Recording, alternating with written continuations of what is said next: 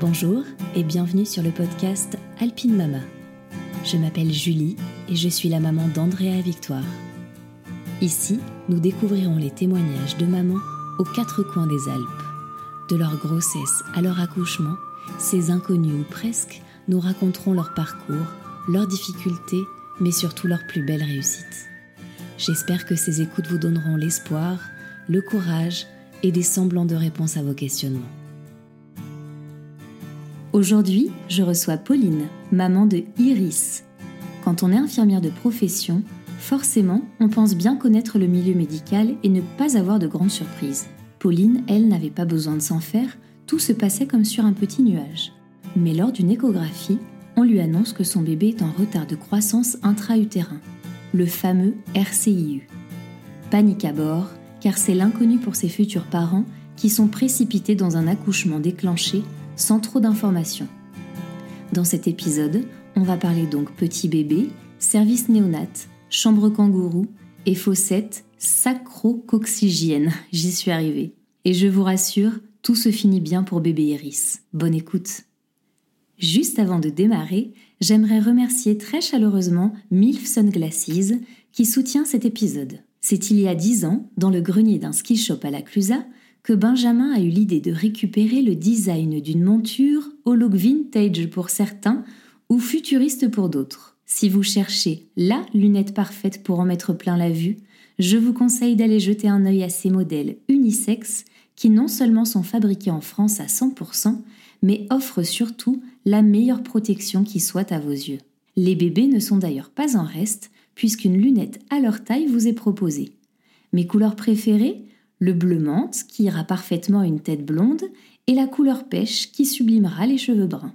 Loin de s'arrêter en si bon chemin, Benjamin fabrique également du côté d'Annecy une collection de cache-cou pour adultes et enfants, idéale pour arpenter le froid hivernal. Alors si comme moi, vous aimez les marques locales qui fabriquent en France, faites-moi plaisir et, sans mauvais jeu de mots, allez vous faire voir avec Milf Sunglasses. En attendant, place à l'épisode.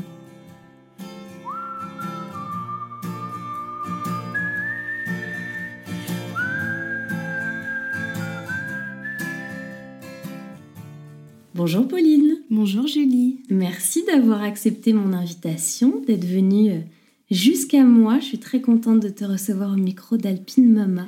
Moi aussi, je suis très contente d'être ici. Alors Pauline, est-ce que tu peux euh, nous expliquer un petit peu qui tu es, d'où tu viens et de qui est composée ta famille, s'il te plaît? Oui, donc euh, moi j'habite à Arenton, donc c'est un petit village près de la Roche-sur-Foron. Donc ma famille est composée euh, de Jérémy, mon chéri, avec qui on est depuis, euh, on est ensemble depuis environ 5 ans.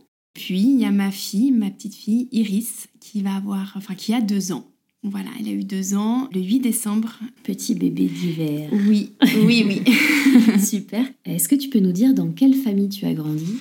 Oui, donc euh, j'ai grandi avec mes deux parents, donc euh, dans l'un. Donc une maman, euh, bah, maman au foyer, et puis un papa travailleur. Et j'ai un frère qui a deux ans de moins que moi, avec qui on s'entend super bien. On super. a une très bonne relation et Top. Qu'est-ce que tu fais dans la vie? Alors moi, je suis infirmière euh, donc en Suisse et euh, mon compagnon Jérémy est infirmier aussi. C'est comme ça euh, d'ailleurs qu'on s'est rencontrés grâce au travail. Ah oui, c'est ce que j'allais te demander justement. Comment vous vous connaissez?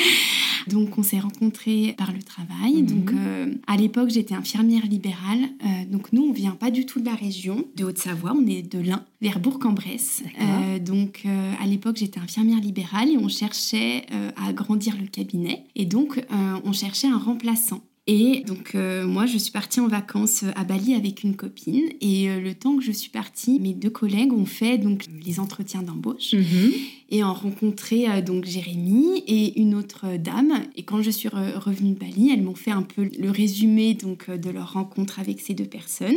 Et moi, j'ai tout de suite dit ah, bah, il faut un garçon. Ça change, exactement. Ouais, ça évite, euh, Puis auprès des, patients, bah, peut-être qu'un garçon pourrait mieux passer que des filles. Donc et en l'occurrence avec lui, c'est plutôt très bien passé. Voilà. et donc exactement. Et donc du coup, ben de fil en aiguille, voilà, on s'est mis ensemble et puis on a déménagé parce que moi j'avais trouvé trouvé un, job après sur Annecy et il m'a tout de suite suivi. Donc on a déménagé à La Roche-sur-Foron en 2016 mhm. et ensuite on a acheté notre maison à Renton en 2017.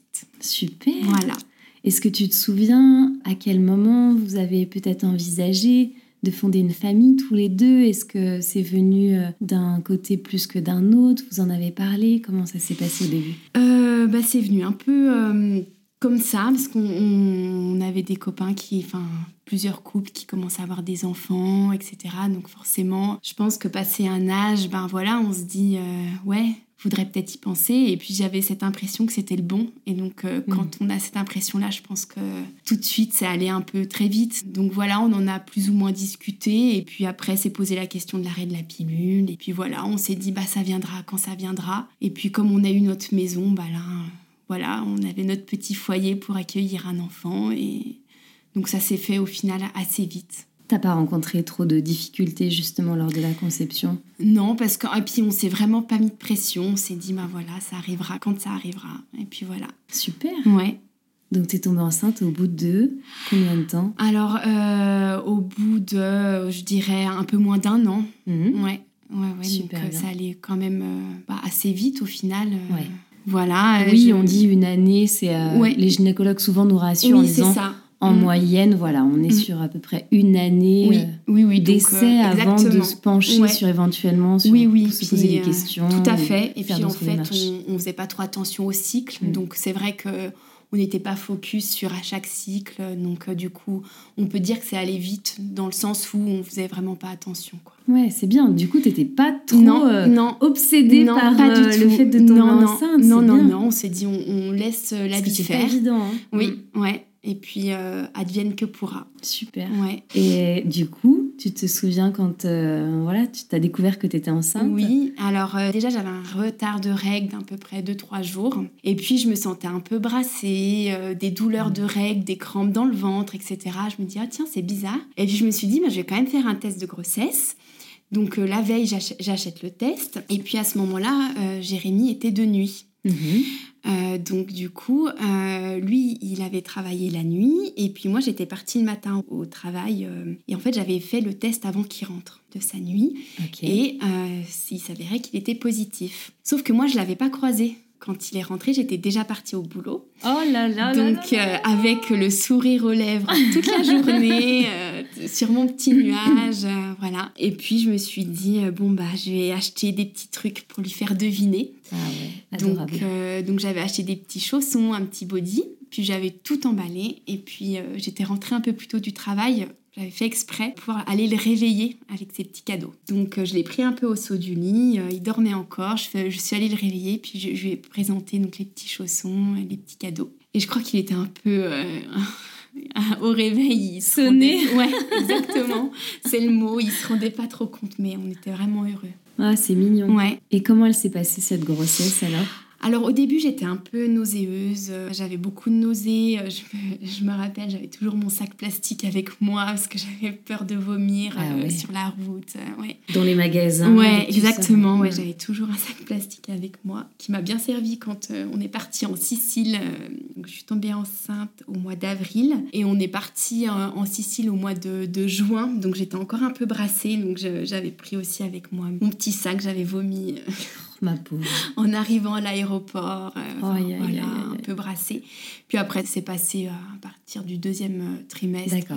pas de souci. Super. Ouais. Et puis après, une grossesse plutôt cool. J'avais pas vraiment d'appréhension. J'étais suivie par une super sage-femme en cabinet libéral qui me suivait donc tous les mois avec un monitoring, ah un check-up. enfin voilà, elle était vraiment au top, hyper rassurante on pouvait la contacter à n'importe quel moment. Enfin, elle était top. J'ai eu quelques petits désagréments de type infection urinaire. Enfin, mhm. voilà, mais euh, rien de plus. Après, c'est vrai qu'on était beaucoup dans les travaux parce qu'on avait acheté donc notre maison en septembre 2017. Mhm. Et donc, je suis tombée enceinte en avril 2018. Donc, mhm. du coup, c'est vrai qu'on était beaucoup dans les travaux, etc. Donc, peut-être un peu plus fatiguée dormais quand même pas mal, mais euh, non, sinon tout, tout roulait. Donc ta sage-femme, tu l'avais choisie pour qu'elle te fasse le suivi euh, en fait mensuel. Oui, c'est ça. Et pour tes échographies, tu allais où? Alors pour mes échos, j'allais dans un autre cabinet en libéral, puisque mhm. ma sage-femme n'était pas habilitée à faire les échos. Donc je faisais mes échos. Euh, en fait, on faisait pas les échos tous les mois. Oui. C'était euh, voilà. L'écho de datation. Exactement. Du premier trimestre, la troisième morpho. Exactement. Cinquième. Ouais. Voilà. Donc dans un, cabinet euh, libéral, mhm. parce qu'en fait, quand j'avais appelé à l'hôpital, moi je pensais qu'un suivi se faisait à l'hôpital avec une gynéco, etc. Mais pas du tout. Ils n'avaient pas du tout de place. Euh, donc du coup, j'ai dû trouver des sages-femmes en libéral. Et puis comme on n'était pas de la région, euh, bah, j'ai regardé un peu les avis sur Internet, etc.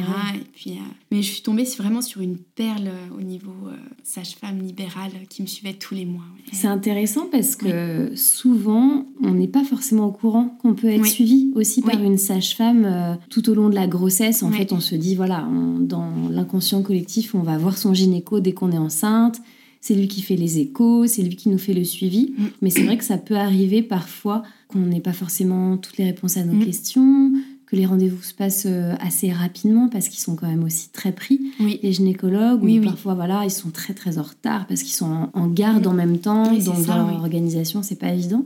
Et le fait de pouvoir être suivi par une sage-femme, il y a quand même une relation qui est différente aussi euh, entre la, la, femme enceinte et la sage-femme j'ai l'impression, en tout cas, qu'on a plus, un peu plus d'écoute, qu'on peut poser un petit peu plus de questions. Oui, c'est exactement ça. Le fait de panacher les deux, c'est un, souvent une formule, je mm. trouve, qui ressort souvent et qui est intéressante. Et c'est bien qu'on puisse le partager mm, mm. à d'autres personnes parce que, comme tu dis, tu, pensais au départ que le suivi se faisait euh, pas à l'hôpital par un gynéco, mais en fait, il y a d'autres possibilités. c'est ça qui est intéressant. Exactement, oui. Oui. Et du coup, donc ta grossesse se, passe bien. Tu fais donc tes échos dans ce cabinet. Ta sage-femme euh, te suit tous les mois. Tu fais un petit check-up régulièrement. c'est ça. Tu avances dans le terme. Voilà, euh, je m'inscris au yoga. Ouais. Euh, je fais du yoga pour femmes enceintes. Alors c'est génial. Une fois par semaine. je fais ça à Régnier. D'accord. Pas très loin de chez moi. vraiment, c'était un temps pour moi, pour le bébé. c'était génial. Mm. Ouais, franchement, j'ai vraiment adoré. C'était quelque chose euh, que je connaissais pas du tout. Euh, je me suis dit, allez, on va faire une petite activité euh, pour le bébé, pour moi. Et, super. Ouais, c'était génial. Ouais, une super expérience. Et puis, non, une grossesse vraiment toute simple, sans prise de tête. Tu avais un projet de naissance? Tu avais déjà songé à une façon d'accoucher, quelque chose Tu t'étais penchée sur la question Pas du tout, non. Puis en, fait, euh, j'ai fait très peu de cours à l'accouchement. Mm-hmm. Donc euh, c'est vrai que du coup, euh, ben, j'avais pas forcément ce stress d'accouchement ni de projet. Je savais que je voulais la péridurale, mais après, je, je m'étais en fait pas trop projetée. Ah je me suis dit, ben voilà, ça. On verra comment les choses se exactement, passent. Ouais. Au feeling. Ouais, ouais. Mm. souvent, c'est quand même ce qu'il y a de mieux. Et c'est vrai qu'aux premières grossesses, on nous dit quel est votre projet de naissance? On se dit mais euh, bah, d'accoucher, de sortir mon bébé, voilà mon projet. Mais on se rend pas compte qu'il y a aussi plein de possibilités. Et peut-être euh, quand on, a fait le choix d'avoir un autre enfant, on se dit ah bah tiens, oui. j'ai entendu ça ou ah bah ça s'était passé comme ça la première mm. fois. Je veux que ça se passe de la même façon ou justement d'une autre façon la deuxième fois. Et ça nous, ça nous permet d'avoir un avis. Mais euh, souvent c'est vrai que... Ouais, on n'a pas trop d'idées, on sait pas trop quel panel on a au final. Donc moi, euh, j'étais restée un peu dans le schéma classique, accoucher à l'hôpital, péridurale, euh, peu médicalisée, donc euh, rien de... Bah oui, pourquoi souffrir Oui, exactement. si ça existe, on va pas s'en priver. Donc du coup, je me suis dit, on va laisser les choses faire. Ok. Et comment ça se passe alors à l'approche du terme? On commence petit à petit donc à faire la chambre de la petite Iris. Mhm. Euh, donc, euh, T'as su euh, assez tôt que c'était une petite Oui, en fait, on l'a su à la deuxième écho. D'accord. Donc voilà, c'était sûr. on était tout contents. Mhm. Donc on avait commencé à, un peu acheter. voilà, on avait commencé à commander la poussette, le cosy. Mhm. mais sans prise de tête non plus. Enfin, on n'était pas tout là, vite, vite, vite, faut tout préparer. On se laissait un peu porter. quand on allait faire les magasins, bah tiens, ça c'est joli, allez, on prend voilà, on s'était pas trop non plus mis la pression, euh, on se laissait un peu porter par, euh, par tout ça. Donc euh, vraiment tranquille. Jusqu'au terme, quasi au terme. Quasi, ouais. Jusqu'à cette fameuse écho du troisième trimestre, mhm. donc c'était fin octobre où euh, là, la, sage-femme, donc en libéral, qui me faisait les échos de suivi, nous dit, parce que Jérém a, fait toutes les échos avec moi, elle nous dit euh, Oh ben, ça sera un petit poil, sera un peu petite, mais bon, rien de no stress, rien de grave. Bon, par contre, j'arrive pas à voir son profil, donc il faudrait peut-être euh, refaire une écho de contrôle avant l'accouchement. Bon, donc l'écho est prévu pour le 6 décembre, donc quasiment un mois après. Donc voilà, Bon, le mois se passe tranquille. Et puis le, 6 décembre, on va faire euh, donc euh, l'écho de contrôle. D'accord. Et euh, là, donc elle recheck tout. Puis à chaque prise de mesure, à chaque organe, enfin voilà, elle dit oh c'est bien, c'est bien, parfait, parfait. Elle repose sa petite sonde et puis elle nous regarde, elle nous dit bon par contre, faudrait que vous alliez aux urgences. Donc nous, sur le coup, on, on comprend vraiment pas ce qui se passe parce qu'elle disait euh, c'est bien, c'est bien. Oui.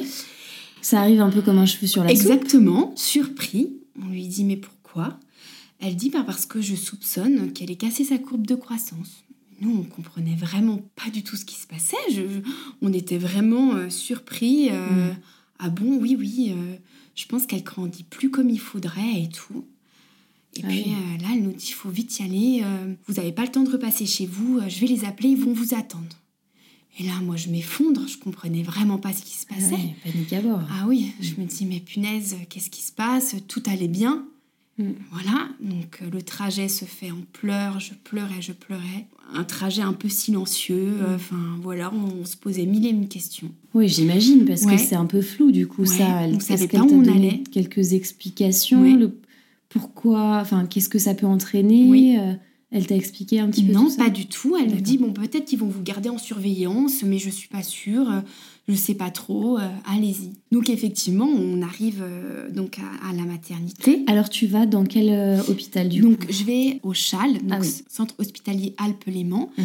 donc qui est à Contamine-sur-Arve. D'accord. Voilà donc à côté d'Annemasse. Euh, donc on arrive là-bas, c'était à 5 minutes de chez moi en plus, donc euh, parfait. Donc on arrive là-bas, effectivement, ils nous attendaient. Et donc là, on est reçu par une sage-femme qui nous dit voilà, effectivement, on a bien eu le, coup de fil de, votre sage-femme qui, a fait votre écho. Donc euh, elle nous met tout de suite dans un box et donc elle commence à faire un monitoring. Donc monito nickel, le mhm. cœur de la petite allait bien, voilà. Et elle refait une écho. Et donc là, elle nous dit, ah, effectivement, euh, il y a très très peu de liquide amniotique, euh, il n'y en a pas comme il faudrait, et effectivement, elle me paraît petite par rapport à votre terme.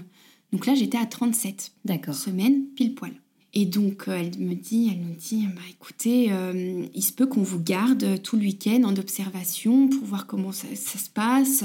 Et elle nous dit, moi, je vais aller chercher la gynéco. Donc, ni une ni deux, la gynéco arrive, euh, elle refait une écho. Mhm.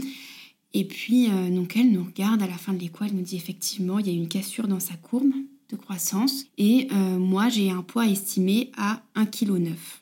Donc, bon, moi, dans ma tête, je me dis 1,9 kg, ça va. Je, faisais 1,1 kg à la naissance, 2 kg pardon, à la mhm. naissance je me dis bon, ça va, c'est pas non plus. Puis en fait, je me rendais pas trop compte des poids. Enfin, j'avais pas trop d'ordre d'idée. Ouais, évidemment, c'est difficile de se rendre compte. Mm. Donc je me dis bon, à kilo 9, mais elle me dit par contre, il y a plus ou moins 10% de marge d'erreur, donc il se peut qu'elle soit plus grosse, mais plus petite aussi. Mhm. Bon. Et donc là, je vois la, sage-femme arriver. Ils sont quand même euh, hyper précis quand ils, ils, arrivent à estimer un poids. Oui. Qui est hyper exact. Je, je suis toujours impressionnée par les mesures qu'ils font parce que c'est euh, c'est souvent quasiment juste, vraiment. Bah là, c'était pas juste. Sauf dans ton cas, voilà. Exactement. Donc là, la sage-femme arrive avec euh, et puis me pose un cathéter. Je fais oula. Si elle me pose un cathéter, c'est que bah, ils vont me passer des produits, enfin que c'est pas non plus. Je vais pas trop y rester pour surveillance, quoi. Mm. Donc je me dis bon, ça commence un peu à puer. Je me dis mm. là, c'est bizarre. Et puis, donc, euh, ça se passe, on attend un peu, elle faut une analyse d'urine, etc. Et puis, je pense qu'on attend bien 2-3 heures dans ce box. Et puis, elle revient, elle nous dit Bon, bah, on vous hospitalise en grossesse pathologique. Bon, bah là on la suit. Bien évidemment, on passe par le service maternité, on entend les petits bouts qui hmm. pleurent. Enfin, bon, c'est un peu quand même un peu rude. Donc elle me dit euh, bon, on va vous mettre dans une chambre tout au fond pour que vous soyez tranquille, pour que vous reposiez. Tout ça, j'ai adoré. Enfin, j'ai trouvé ça très humain. Donc euh, elle nous installe et puis euh, il y a une autre sage-femme qui arrive se présenter et puis elle nous dit que ben il y aura peut-être un déclenchement. chose auquel on ne nous avait pas encore du tout préparé. D'accord. Et donc là, ben, c'est une deuxième douche froide. Ah bon, un déclenchement, mais j'en avais en plus, j'en avais jamais entendu parler. Enfin, un déclenchement, mais qu'est-ce que c'est? Enfin, comment Vous ça aviez se pas abordé ce sujet, Pas par tout. exemple, lors des cours de préparation à l'accouchement? Non, on n'en avait fait que deux, donc on avait vraiment vu que l'anatomie du corps de la femme, Mhm. etc. Mais pas du tout des risques, enfin, de choses comme ça. D'accord. Donc elle nous explique que ben il va y avoir un tampon d'ocytocine demi, etc. Enfin voilà. Bon. Et là, elle s'en va. Et Jérémy qui explose en larmes. Et là, je me suis dit non, oh, il peut pas craquer. Là, ça, là, ça a été le choc, quoi. Je me suis Ah dit oui. oh non. Il a lâché euh, Ouais, il la a tout lâché, quoi. Il Mm. a tout, tout lâché. Ouais, on se met à pleurer comme deux madeleines. Euh, Enfin, qu'est-ce qui se passe? Enfin, voilà. Et donc, euh, bah, lui, euh, il repart me chercher des habits parce que du coup, je peux pas repartir. Donc, il repart chercher des habits. Moi, je reste un peu toute seule. Euh, On fait des messages un peu à nos familles pour les prévenir de ce qui se passe. On, on se dit, vous inquiétez pas, ça Mm. va aller. On est entre de bonnes mains. On essaye de les rassurer. Tu- Ouais. Déjà, tu te prends ce genre de nouvelles Ouais. euh, travers Ouais, le visage, le temps d'un peu comprendre nous, ce qui ouais, se passe, déjà, intégrer ouais. l'information, essayer de comprendre un peu Ouais. avec les informations qu'on te donne, parce que j'ai l'impression qu'il y a... Voilà, on On comprend pas, quoi. Enfin, on comprend pas tout à ce Ouais. moment-là quand même. hein. Et puis, je pense que on se met aussi un peu dans une espèce de bulle, un peu en hypnose, où on se couvre nous-mêmes, on se on protège se protège. et on Mm. filtre les informations. Ouais, et ouais. je pense que du coup, on n'entend pas non plus toutes les infos. On prend vraiment que ce qu'on veut entendre. Et donc, je pense qu'il y a des infos qui ont dû fuiter. Et euh, donc, il revient avec les habits, il mange avec moi, et puis là, il repart. Donc, euh, il me laisse, oui, toute seule à l'hôpital. Et là, pff, on cogite, on cogite. euh, Mm. enfin, voilà. Et donc, euh, le lendemain, je savais qu'il y avait une réunion donc, avec euh, les, les gynécos, les médecins, les pédiatres, pour savoir ben, quand est-ce qu'on allait me poser ce tampon et puis quelle était la suite. Oui, parce qu'ils t'ont dit, il va y avoir peut-être un déclenchement, Oui, mais voilà, on en parle demain, Voilà, on laisse passer une exactement, nuit, et puis oui. on fait le point Oui. sur quand, quoi, comment, voilà, euh, de- exactement. le lendemain. Comment ça va se passer concrètement. D'accord. Et euh, donc le lendemain, à 9h, dans ma chambre, une sage-femme arrive. Bon, bah voilà, la réunion est finie. On a parlé entre guillemets de votre cas. On Mhm. vous pose le tampon maintenant. Oh la vache. Ce matin. Ah bon? Elle me dit, mais avant, on va appeler le service de néonat. Alors moi qui suis infirmière, néonat, je ne savais pas du tout ce que c'était. Enfin, je me dis, mais néonat, mais qu'est-ce que c'est? Enfin, voilà, donc elle m'a expliqué un petit peu ce que c'était. Et puis elle me dit, par contre, on vous fait accoucher que si on peut avoir une chambre kangourou. Alors, chambre kangourou, mais qu'est-ce que c'est? Et donc elle me dit, ben voilà, une chambre kangourou, donc en fait, c'est une chambre où vous êtes avec votre bébé. Votre bébé sera hospitalisé en néonat et vous, vous êtes hospitalisé à la maternité. Et en fait, c'est une chambre qui communique grâce à une porte. Donc en fait, moi, je peux aller voir quand je veux mon bébé, Mhm. m'en occuper comme je veux, mais je suis toujours hospitalisée en maternité. Et ça, j'avais trouvé ça tellement humain, me dire, ben voilà, on, on attend qu'une chambre soit prête pour vous, Ouais. pour que vous puissiez être avec votre bébé. Oui, pour qu'il y ait quand même au moins Ouais. une coordination Ouais. pour que tu sois pas séparée euh, de ça. ta petite fille. Ouais. Ça j'avais trouvé ça tellement génial. Et donc le coup de fil se fait, donc il y a une place, donc il me réserve la chambre et donc là euh, j'appelle Jérém, donc je lui explique un peu tout ce qui se passe et puis donc je vais en salle euh, de travail, c'était une salle de travail euh, à la maternité et il me pose le tampon. Donc Jérém, lui, vient me voir l'après-midi et donc on fait des tours et des tours de l'hôpital pour que ça commence à travailler. Parce qu'on t'explique que, Ça en peut- fait, on pose le tampon Oui. et ensuite il, il se passe quand même plusieurs heures le temps Oui, que ça fasse effet. mature, en fait, c'est ça pour faire maturer le col, pour que le col s'ouvre. Et le, mon col était vraiment totalement fermé, puisque j'étais qu'à 37 Ah oui. semaines, donc j'étais pas encore prête pour l'accouchement. En fait, ce, ce tampon, il diffuse des hormones Oui. entre guillemets euh, artificielles Oui, c'est ça. ouais. pour, euh, Pour, donner euh, à ton corps l'indication que ça y est, euh, voilà, faut, il, faut il faut y aller. Quoi. Ouais, Ouais. exactement. Donc là, euh, elle m'explique aussi que ben, ça peut prendre très longtemps. D'accord. Elles, peuvent me, elles me disent ben, ça peut prendre 48 heures, voire plus. Et puis elles me disent que ben il peut y avoir à la fin, si ça ne marche pas, une césarienne. Donc euh, voilà, on fait des tours de, du CH. on- Et puis là, ça- je, je sens que ça commence à travailler. Donc ça commence un peu à travailler. Donc là, on est le 7 décembre. Donc voilà, donc euh, la journée se passe. Euh, Jérém, bah, lui, repart le soir, il mange avec moi, puis il repart. Ouais. Bah oui, il pouvait pas rester. Bah oui, et puis il Mm. fallait qu'il se repose aussi parce qu'on ne savait pas trop ce qui nous attendait. Ce qui, Mhm. voilà, donc euh, je lui disais à chaque fois rentre, va te reposer. Et puis vers 4 heures du matin, euh, donc moi aussi j'essaie de me reposer, je m'endors. Et puis vers 4 heures du matin, là, je suis réveillée par de vives contractions. Et là, je me dis, ça y est, je pense que c'est bon, c'est le moment. Donc j'appelle la sage-femme, je lui dis, je pense que j'ai des contractions. Donc elle me dit, bah allez euh, en salle de travail. Tu reconnais, euh, tu te dis, tiens, ça, de ce qu'on m'a décrit, ça a l'air d'être des contractions. Exactement. Ouais, est-ce que c'était... Hmm. Là, ça commençait à prendre de l'ampleur, ça hmm. commençait à vraiment faire très mal. D'accord. Donc j'essaye de me hisser tant bien que mal jusque, euh, ben, en fait, en salle de pré-travail, de travail. Euh, je m'accroche à toutes les barres que je peux trouver. Oui. Et puis, euh, donc, elle m'installe, elle vérifie le col. Effectivement, ça avait bien bougé. Et puis, euh, j'avais vraiment très mal. Et puis, elle me dit, euh, bah, c'est un peu trop tôt quand même pour vous mettre la péri. Donc, elle me dit, bah, on va vous faire couler un bain. moi, je me dis, oh chouette, ça va me faire vraiment du bien. Donc, elle s'occupe bien de moi, elle me prépare le bain. Sauf que j'arrive dans le bain, mais je trouve qu'il est tellement chaud. J'arrive pas à m'allonger, j'ai tellement mal que j'ai l'impression que je vais faire un malaise. Donc, je reste deux secondes dans le bain. Je ressors et je me dis, mais non, mais ça va vraiment pas, j'ai très mal. Puis à ce moment-là, il est 6 heures du matin. Et puis elle me dit, il bah, faudrait peut-être que vous commenciez à appeler votre compagnon parce que là, je pense que mm. ça va être pour ce matin. Donc je le réveille, je lui dis, Jérém, écoute, je pense que c'est le moment, viens, viens.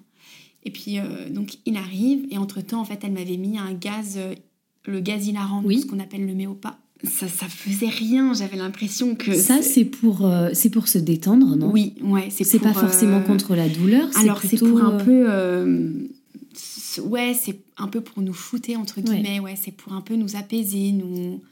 Sauf que ça marchait pas du tout. J'avais tellement mal. Et puis là, j'ai fait mon infirmière relou qu'on ne veut pas avoir comme patiente. Je, je sonnais pendant la relève des sages-femmes tellement j'avais mal. Et je leur disais, mais j'ai trop mal, il faut faire quelque chose. Donc elles me disent, bah, on va vous mettre euh, donc de l'accupant, donc un antidouleur, mais il faut d'abord qu'on fasse un monitoring parce que ça peut jouer sur euh, euh, le rythme cardiaque de votre bébé, etc.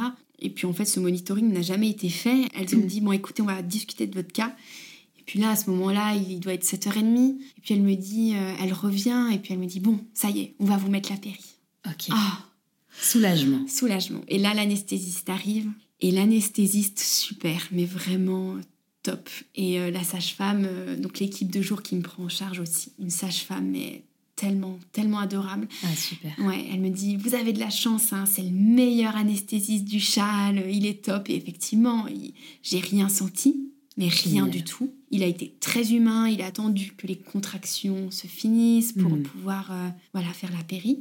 Oui, parce que quand on a une péridurale, pour celles qui ont vécu ça, c'est quand même euh, le truc le plus difficile euh, au monde, parce qu'on nous demande quand même de faire le dos rond oui.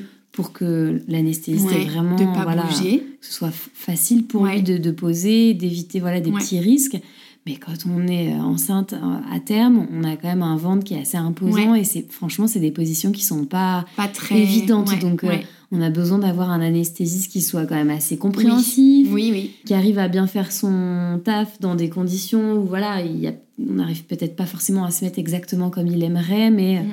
Voilà, il faut qu'on ait quelqu'un qui, qui s'énerve pas euh, trop vite et qui nous guide quoi. Ouais, qui soit compréhensif. Et ça a été le cas. Il a été super. J'ai rien senti. Et au bout de 10 minutes, euh, ça y est quoi, j'avais mm. plus mal. Et donc là, la sage-femme me dit, bah reposez-vous. Euh, donc euh, j'avais Jérém avec moi, tout allait bien. À ce moment-là, franchement, j'étais tellement sereine. Mais mm. vraiment, hein, je me suis dit, ça y est, ça va être la fin. On va arrêter de se stresser, on va arrêter de se poser mille et une questions. C'est bon, elle va être là et puis tout va bien. La nuit t'avait permis aussi peut-être Ouais, je pense que j'avais... D'ingérer cette ouais, Je pense que j'avais... Du coup, on avait fait un peu le trajet dans nos mm. têtes où voilà on avait un peu maturé les choses. Et puis, euh, je sens que ça, ça bouge, etc. Donc, on rappelle, elle vient, bah oui, bah allez-y, on va, on, va, on va y aller. Et donc, je, l'auxiliaire était top, la sage-femme aussi. Je me rappelle que j'ai vécu un accouchement, mais de rêve. L'accouchement en lui-même s'est super bien passé. On rigolait, on se marrait, enfin, c'était top. Super. Ouais, franchement, une équipe en salle d'accouchement géniale. Formidable. Ça, ça, fait du bien de l'entendre parce que non, vraiment, il faut le dire aussi quand c'est le cas. Oui, mm. ouais, ouais. Non, vraiment super, super. Et donc, elle est arrivée euh, à 11h38. Donc, elles l'ont tout de suite euh, pesée. Et là, bah, on était entre guillemets loin des 1,9 kg. Elle faisait 1,7 kg. Ok. Et là, on se dit, ah oui, 1,7 kg, c'est quand même pas beaucoup. Parce que là, tu avais été déclenchée à quel terme, rappelle À 37 plus 2, du coup. Donc elle n'était pas considérée comme préma, puisqu'on était à 37 eh plus 2. Mais au vu euh, de ses mensurations, ben, elle l'était plus ou moins en Eh fait. oui. Comme elle était donc à 37 plus 2, ses poumons étaient déjà euh, arrivés à maturation. Donc Mhm. on n'a rien eu besoin de mettre au niveau de ses poumons, enfin pas d'oxygène ou, ou quoi que ce soit. Donc en fait j'ai pu tout de suite l'avoir sur moi. Mais elle était emballée dans, dans un linge, donc je ne voyais vraiment pas son gabarit. Pour moi je Mhm. voyais que sa petite tête. Mhm. Et qu'elle était tout de suite éveillée. Enfin voilà. Et on a passé euh, deux heures en, en salle d'accouchement, euh, tous les trois. Euh, donc on a, on a bien évidemment tout de suite envoyé un message à nos familles Mhm. pour dire c'est bon, tout va bien.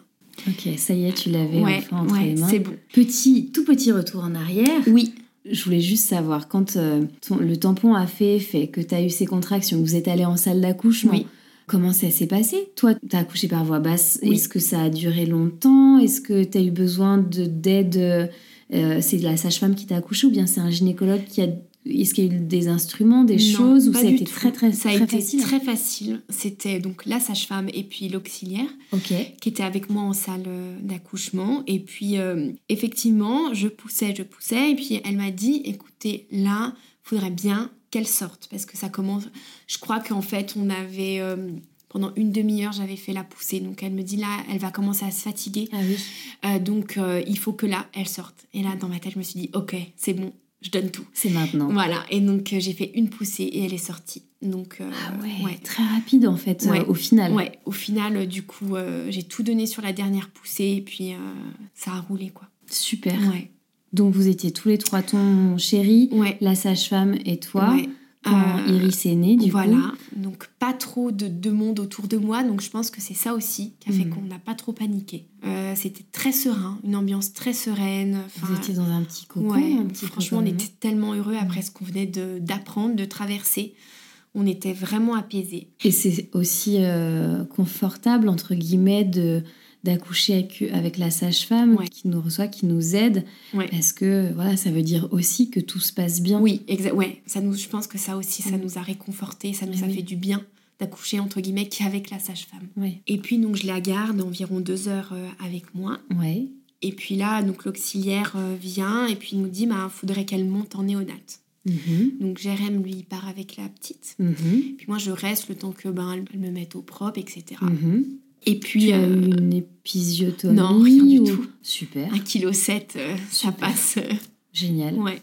Non non vraiment euh, l'accouchement lui-même super. super bien. Ouais, ouais. Et euh, donc j'arrive, euh, puis néonate c'était toujours un peu flou pour moi en fait.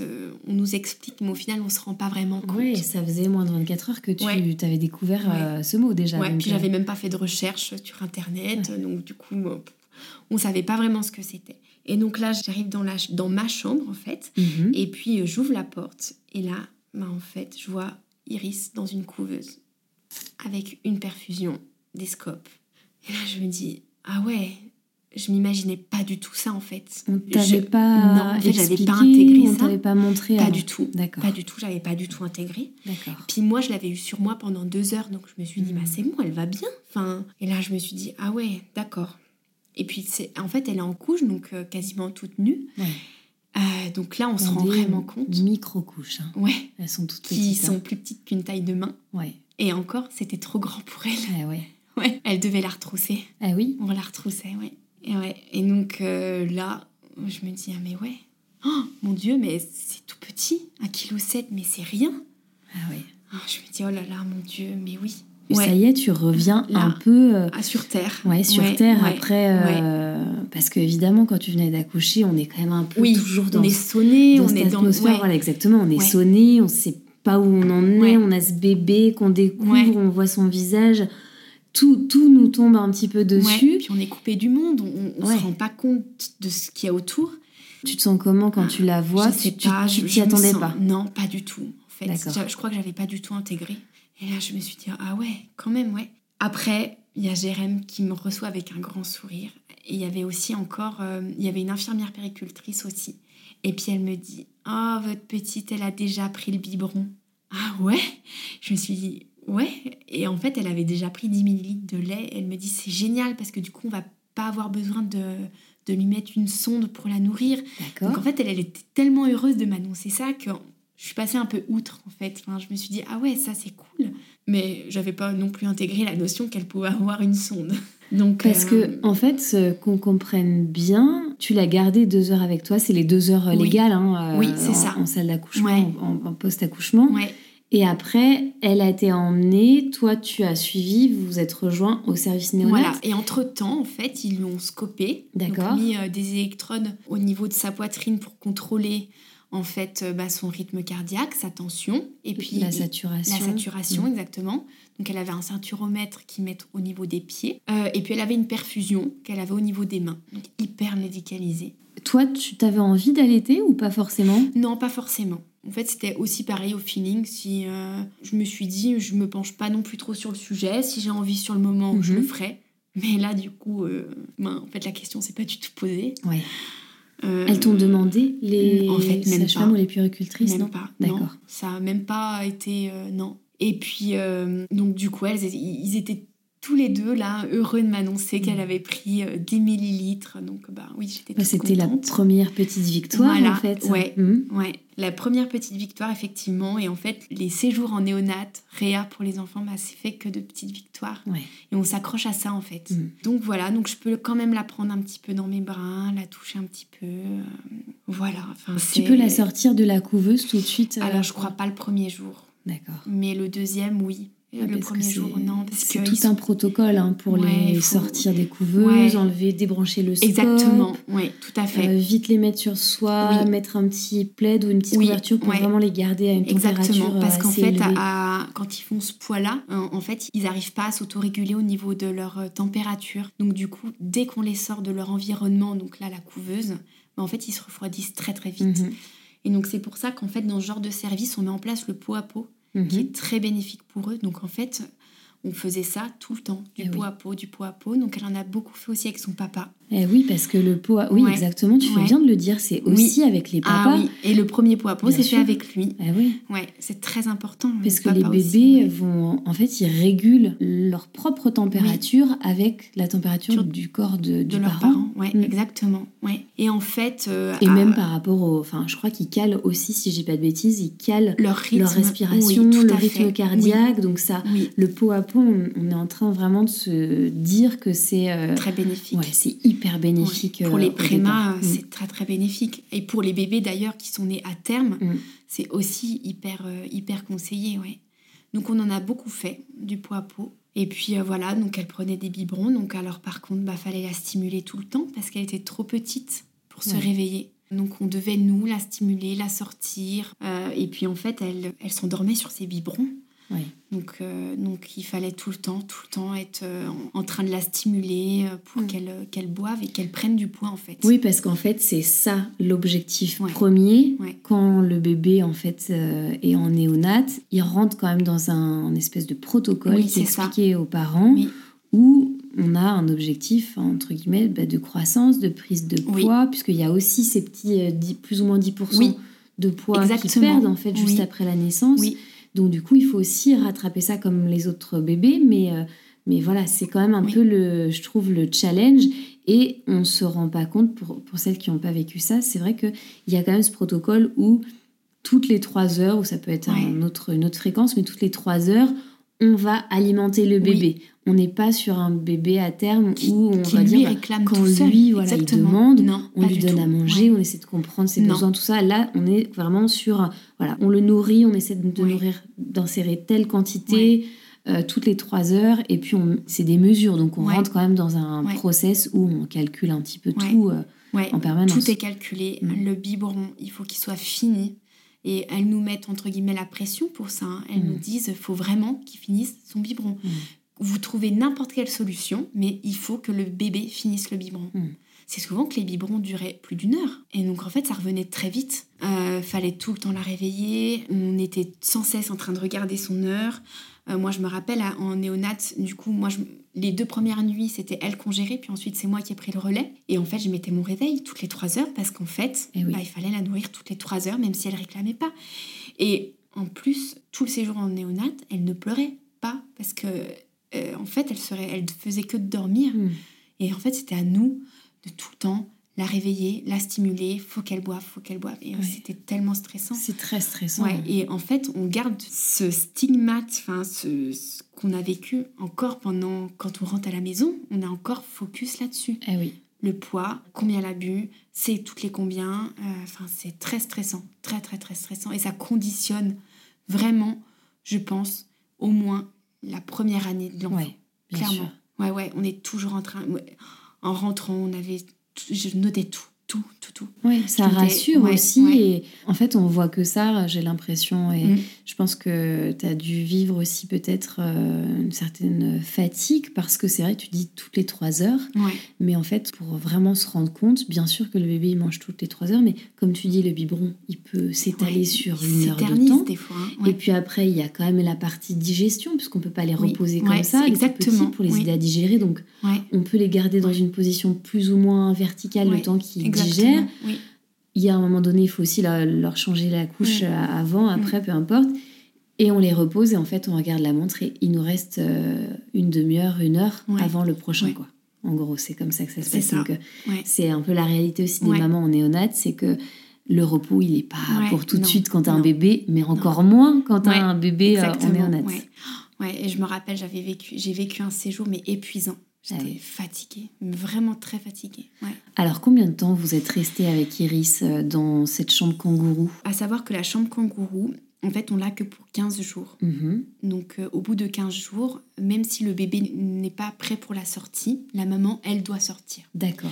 Donc, on avait déjà cette pression, en fait, de me dire, je suis rentrée avec mon bébé dans le ventre, je ne veux pas ressortir toute seule sans elle et la laisser. Et Ah ça, oui. c'était vraiment mais quelque chose qui m'a obsédée. Mm. Je me suis dit, je ne peux pas, je ne peux pas, je ne peux pas. Et euh, je pense que je lui ai donné aussi un peu cette force-là en lui disant, allez, allez, allez, je veux partir avec toi. Et on a eu vraiment mais beaucoup de chance parce qu'elle elle a né le 8 décembre et on est ressorti le 18. Donc on Super. est resté 10 jours. Super. Donc vraiment, mais un parcours euh, top quoi. Enfin, Mm. au final, euh, on relativise quand même beaucoup parce qu'on a eu un, un parcours en néonat qui était quand même relativement simple puisqu'on a pu repartir avec elle avant Noël. Eh oui, Il y avait ça aussi. c'est clair, psychologiquement, ça, Ouais. ça fait du bien. Ouais, Mm. ouais. Et puis euh, partir avant ces fameux 15 jours. Donc en fait, elle est restée que 3 jours en couveuse. Et puis ensuite, euh, elle a basculé en berceau chauffant. Oui, Euh, voilà. donc c'est un berceau, c'est ouvert, il n'y a pas le, Exactement. il y a pas plus le la dessus de la cou- ouais, couveuse, c'est que un petit Ah, lit un- en fait. Oui, euh, oui. sur roulette et puis par contre le matelas en Et fait chauffant. c'est un matelas de je crois à eau non? Il me semble que oui. Et euh, ça, Qui je est veux pas chauffant, dire effectivement, bêtises, pour qui, qui chauffe en fait. leur faire une transition quoi. Exactement. Donc là, elle est restée quand même pas mal de temps. Et puis ensuite, après, elle est passée en berceau euh, normal, Ouais. sans scope, sans perfusion. enfin euh, habillée aussi Ouais, parce que c'est vrai qu'il faut le dire aussi, mais les bébés en réa et néonat ne sont pas habillés. Donc on n'a pas le plaisir de mettre euh, ben, ce qu'on avait prévu. euh, ou pas, parce que d'ailleurs on n'avait pas prévu le, si petit Oh, ouais. Donc euh, ouais, et vraiment, je crois que c'est, on a été très émus quand on lui a mis son premier body. Mm. Ça a été, waouh, ouais, ça y est, on peut l'habiller. ouais ça, c'était- paraît pas grand chose Ouais. mais en fait c'est une grosse étape Ouais, j'imagine ouais, ouais. Et donc du coup, ben, Jérém, pendant que j'étais à l'hôpital, a dû courir les magasins Mm. pour chercher taille Préma. Eh oui. Donc, à savoir qu'on n'en trouve pas dans tous les magasins. Donc on a dû, euh, il a dû un peu euh, courir de partout, taille zéro double Ouais, zéro double zéro, triple zéro qui était Mm. encore trop grand. Mm. d'ailleurs. Pendant plus d'un mois, on a dû retrousser ces petits pyjamas. euh. Le premier bain aussi, à savoir qu'il se fait pas dans la foulée. eh oui On l'a fait à une semaine de vie. Mhm. Euh, parce qu'en fait, les bébés sont trop petits, donc euh, le bain n'est pas du tout conseillé. oui je crois que c'est encore une fois pour cette histoire de température Ouais, hein. Puis parce qu'ils sont trop petits, ça Mhm. les fatigue trop. Donc, euh, donc voilà, le premier bain, c'est le papa qui l'a donné aussi. Mm. Mais elle a vraiment eu un beau parcours en fait. En, en néonat, ça, ça a coulé tout seul en fait. On a eu vraiment beaucoup de chance. toi tu t'es sentie accompagnée? Ouais, vraiment. Je les remercierai jamais assez. Mm. On a, elles nous ont tellement appris. Et au final, alors certes, c'était euh, très violent, euh, tout ce qui s'est passé, etc. Mais on a beaucoup appris avec elles. ouais Elles nous ont vraiment appris des choses que je pense on n'apprend pas en séjour en maternité Mm. normal entre guillemets en trois jours. On a vraiment appris beaucoup de choses sur le bébé, sur comment s'en occuper. Et puis elles prennent un temps avec nous. Ouais. Elles nous ont appris à comment langer son bébé, l'emmailloter. euh, Enfin, je pense que c'est des choses qu'on n'apprend pas forcément. Elles nous ont appris le portage. Elles nous ont appris vraiment mais énormément. ah ouais Beaucoup de choses. on leur fait un petit coucou Oui, aux Ah oui, et on les remercie. du châle Ouais, on les remercie Mm. euh, beaucoup. Ouais, c'est ce qui Et- fait ouais, du bien ouais. aussi, j'ai l'impression, dans ces services, c'est que on prend autant soin du bébé que, de, la, maman. Et du papa aussi. Et du papa. Le papa est aussi euh, vraiment considéré. Et j'ai l'impression que dans ces services, elles sont euh, missionnées. C'est vraiment les expertes ah des bébés, quoi, des puricultrices et tout ah ça. Et du coup, elles ont vraiment un, million d'astuces. Pour moi, c'est vraiment mm. les, comme les agents secrets, quoi. Dès qu'on a un problème, elles ouvrent la, mallette. Attends, ah j'ai une solution à tout, on va trouver. Il y a un accompagnement qui est encore plus poussé du coup, qui est très adapté à la situation parce qu'on va plus loin. Vu qu'on a connu des petits déboires du coup euh, à la naissance d'Iris et du coup voilà, elles, elles sont là aussi pour euh, donner des petits conseils, euh, accompagner, suivre, rassurer aussi. Et, et peut-être informer sur euh, tout ce qui se passe. Et en fait, on apprend beaucoup, beaucoup, beaucoup de choses qu'on n'aurait pas appris, comme tu dis, dans un parcours un peu plus classique. Elles font beaucoup de prévention, elles nous expliquent les peurs des mm. bébés, pourquoi, elles nous montrent comment les calmer, euh, les positions, enfin, vraiment un accompagnement, mais de rêve, quoi. Enfin, ah génial. Super. Donc, retour à la maison. Voilà, donc retour à jours, tous les trois, enfin, voilà. réunis. Donc le 18, retour à la maison. Alors seul petit euh, hic, c'est que ben, Jérém, lui, euh, avait déjà pris son congé euh, paternité, puisque en fait, il travaille sur Genève, et à Genève, c'est que trois jours. Ah et en fait, il a dû les prendre dans la foulée de l'accouchement. Mhm. Et donc du coup, lui, il est infirmier de nuit, et il doit partir au boulot quand je rentre le soir de ma rentrée de oh là là là là Donc ça c'est un peu c'est dur un peu dur pour lui, pour moi, je voilà, un peu dur. Il travaille à l'hôpital euh, Non, il travaillait, puisque maintenant il est papa au foyer. Il travaillait donc euh, ce qu'on appelle un EMS, donc c'est euh, comme un EHPAD en fait. D'accord. Voilà, donc auprès des personnes âgées. Donc voilà, donc lui il s'en va la nuit, même pas le temps de profiter de nous. En plus, on est rentré tard, on devait rentrer vers 10h, sauf que le médecin a tardé à venir. Donc du coup, on est rentré que vers 14h, donc fallait qu'il se repose, etc. Donc ah ouais, dur, dur pour Ouais, ouais, dur, dur. Il y a vraiment, que ce soit côté français, côté suisse, ouais. Euh, il y a quand même un, gros effort à faire euh, sur le congé paternité. Ah bon, il y a un bel effort qui a été fait côté français maintenant. Et côté suisse, je crois que, la durée était rallongée. Voilà, dans le canton de Genève, c'est aussi il y a ces trois jours, mais à la discrétion des entreprises, en tout cas, des institutions peuvent être octroyés un petit peu plus de congés, mais ça c'est propre à chaque employeur, donc il n'y a pas plus que ça finalement. Et le pauvre, c'est vraiment très très quoi. Oui, c'est sûr. Surtout qu'en plus on a été hospitalisé pendant 15 jours. Donc, euh, euh, donc voilà, donc on rentre et euh, le papa doit repartir au, travail. Ah oui, donc première nuit, arrive à la maison toute seule avec Iris, toi. Mais ça s'est bien passé au final. Enfin, bon, forcément, on a un peu peur hein, de, ce qui va se passer, mais, mais ça a été ça a été. et puis, on a eu aussi donc, ma sage-femme qui m'a suivie pendant toute ma grossesse mhm. et venue aussi. En fait, la condition pour sortir, normalement, c'est que euh, on sort pas au-dessous de 2 kilos au niveau du poids. D'accord. On a eu de la chance parce que Iris, elle sortait plutôt bien dans ses prises de poids, donc on a pu sortir alors qu'Iris faisait 1,9 kg. Super. Donc génial. Et la seule condition, c'était que notre sage-femme vienne peser Iris deux fois par semaine. Ouais. Donc du coup, en fait, euh, c'est instauré pendant tout un mois où euh, notre sage-femme venait à domicile euh, peser Iris. Donc ça, c'était vraiment très rassurant. Oui, bien sûr. Parce qu'en fait, quand on rentre, on est focus sur le poids, mais à mm. fond. C'est une obsession. Oui, clairement, mm. ouais, Et à tel point que des fois, on avait tellement peur qu'elle perde du poids qu'on la pesait sur notre thermomix. on la mettait sur... Dans le panier vapeur Voilà. Et en fait, on la pesait. Je connaissais pas cette fonctionnalité, vois-tu. Et en fait, bah, ça nous servait bien parce qu'on s'apercevait qu'elle grossissait. C'est une, une, astuce. Bon, attention, hein, faut pas faire n'importe quoi. C'est une, bonne astuce. Oui, oui. Donc voilà, c'était pour la petite histoire euh, du bon. D'accord. Voilà. Et un jour, euh, Jérém, euh, donc c'était pendant le courant janvier. Donc à savoir aussi que quand on rentre de l'hôpital, on est un peu encore sous cloche. Hein. On a mm. un peu peur. Euh, donc pendant un mois, en fait, euh, donc nos familles proches, proches, proches, hein, nos parents, nos frères et sœurs étaient venus nous voir en néonat. D'accord. On avait pu faire quand même un petit coucou à Iris. Et pendant un mois, en fait, on n'avait pas bougé parce qu'elle était tellement petite qu'on avait un peu peur. Euh, voilà. Donc pendant un mois, on était un peu sous cloche. En plus, Jérém, lui, il bossait pour Noël. Donc moi, je me suis retrouvée toute seule avec Iris pour Noël. Mais c'est bon. C'était aussi un peu un choix de notre part de pas trop bouger parce qu'on on avait peur aussi des, microbes de l'hiver. Elle était très fragile, donc du coup, euh, on s'était mis un peu sous cloche pendant un mois. Pendant le mois de janvier, euh, Jérém change d'iris et puis il me dit Oh, regarde, euh, c'est bizarre, elle a un petit trou au-dessus euh, de l'arrêt des fesses. Mhm.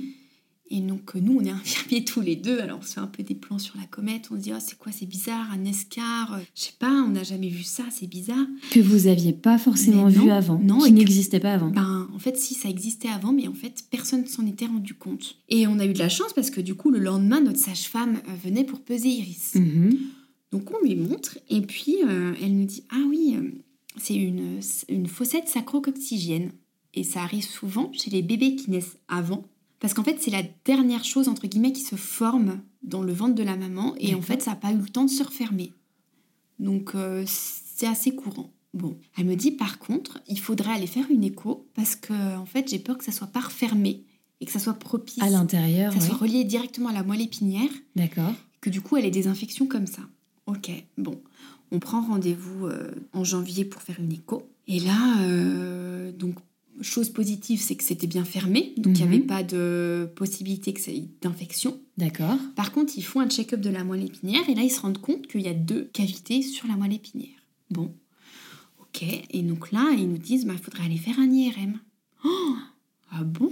On se pose mille et une questions, mais qu'est-ce que c'est d'une cavité au niveau de la moelle épinière? Il y en a Mm. deux, mais qu'est-ce que c'est? Et donc, euh, J'imagine que sur un Ouais. petit bébé, euh, c'est quand même impressionnant. hein. ouais, ouais, très impressionnant. On a beau être du milieu, ben on n'y est pas du tout en fait. On n'est pas du, plus du tout infirmier. là. Mm. Et euh, donc, on prend rendez-vous pour l'IRM. Alors là, ça a été très compliqué aussi parce qu'en fait, un IRM sur un bébé de deux mois, ben, il n'y a pas beaucoup d'hôpitaux qui le font. Anesthésie, pas anesthésie, euh, comment on fait, euh, voilà. Donc, on a eu une place assez rapidement en début février à Salanches. Et en fait, il n'y avait pas d'anesthésie puisque à cet âge-là, les bébés dorment tout le temps, normalement. Sauf que Iris, après le biberon, ne s'endormait pas. Donc, euh, en fait, il comptait un peu sur donner le biberon, qu'elle s'endorme, et Eh oui. ensuite, on fait l'IRM. Sauf que là, ben, en fait, euh, elle s'est pas endormie. Donc, euh, du coup, c'est euh, Jérém qui est allé avec elle dans l'IRM Ah oui. pour essayer de la calmer, etc. Qui l'a gardé dans les bras, lui, ça. Ouais, exactement, ouais. ouais. C'est allongé, hein Oui, ça allongé avec elle. Moi, après, il était un peu en quinconce parce que c'est, il n'y avait pas beaucoup de place. Moi, un peu pétrifiée de trouille, je n'osais pas vraiment trop y aller. Enfin, euh, et là, Jérém a été quand même un grand, grand soutien et sans faille. hein. Allez, j'y vais. Enfin, vraiment euh, courageux. Le dévouement pour Ouais, sa petite ouais, fille. du bah début oui. jusqu'à la fin. Vraiment très, très courageux. Et donc là, les résultats tombent. Effectivement, il y a, y a bien deux espèces de kystes. Alors, sans trop nous expliquer ce que c'est. euh, Et en fait, on avait rendez-vous auprès d'un pédiatre qui s'était occupé d'Iris, donc quatre mois après, donc au mois d'avril, pour faire un check-up. Et donc, c'est à ce moment-là qu'on lui a montré l'IRM. D'accord. Et là, elle nous dit Ah oui, effectivement, ben, je vais demander l'avis d'un neurochirurgien spécialisé sur Grenoble. Oh Ben là, on se dit Oh là là, mais là, ça commence à partir très loin cette histoire. Enfin, ils vont quand même pas opérer notre petite fille de la moelle épinière, quoi. Enfin. Mm.